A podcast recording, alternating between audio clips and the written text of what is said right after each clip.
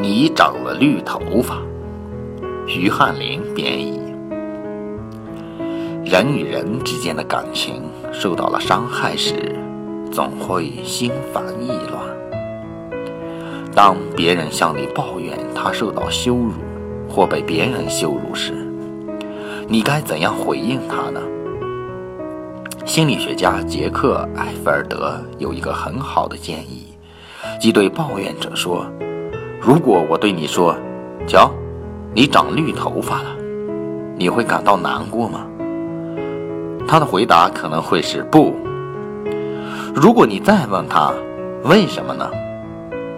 他的回答可能是这样：“因为我知道自己不会长绿头发。”这样你就可以说。